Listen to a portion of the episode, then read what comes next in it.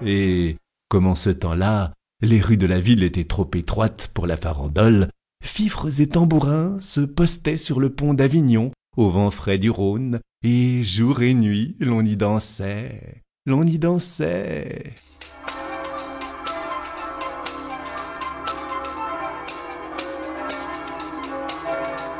Ah, l'heureux temps, l'heureuse ville, des hallebardes qui ne coupaient pas, des prisons d'État où l'on mettait le vin à rafraîchir, jamais de disette, jamais de guerre. Voilà comment les papes du comtat savaient gouverner leur peuple, voilà pourquoi leur peuple les a tant regrettés. Il y en a un surtout, un bon vieux, qu'on appelait Boniface. Oh, celui-là, que de larmes on a versé en Avignon quand il est mort. C'était un prince, si aimable, si avenant, il vous riait si bien du haut de sa mule. Et quand vous passiez près de lui, fussiez-vous un pauvre petit tireur de garance ou le grand viguier de la ville, il vous donnait sa bénédiction si poliment.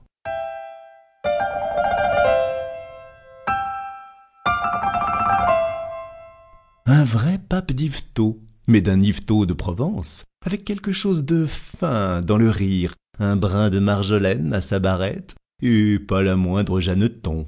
La seule Jeanneton qu'on lui ait jamais connue à ce bon père, c'était sa vigne.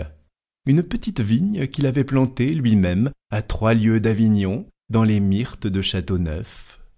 Tous les dimanches, en sortant de Vêpres, le digne homme allait lui faire sa cour. Et, quand il était là-haut, assis au bon soleil, sa mule près de lui, ses cardinaux tout autour étendus au pied des souches, alors, il faisait déboucher un flacon de vin du cru.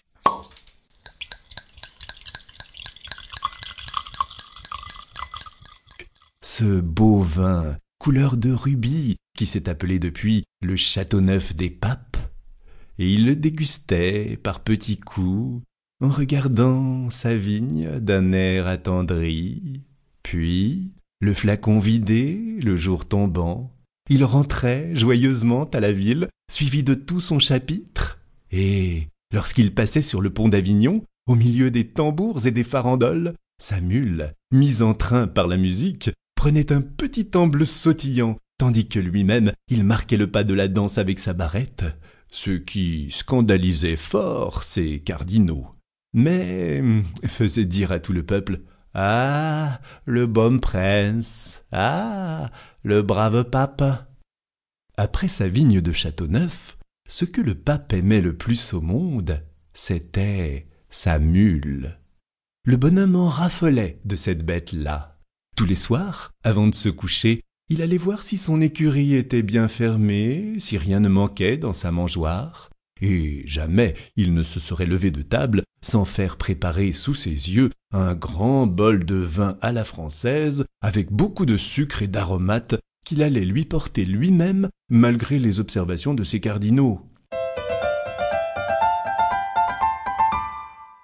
Il faut dire aussi que la bête en valait la peine.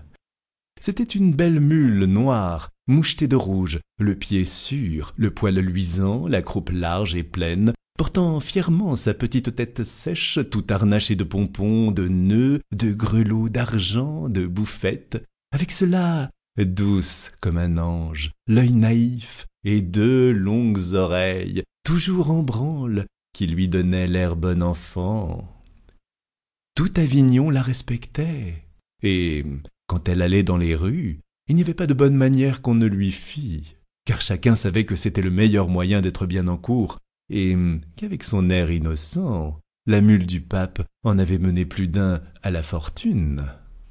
À preuve, Tistet Védène et sa prodigieuse aventure.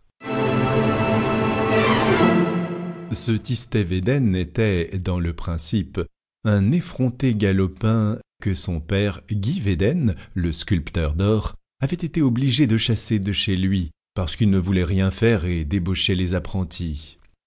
Pendant six mois, on le vit traîner sa jaquette dans tous les ruisseaux d'Avignon, mais principalement du côté de la maison papale, car le drôle avait depuis longtemps son idée sur la.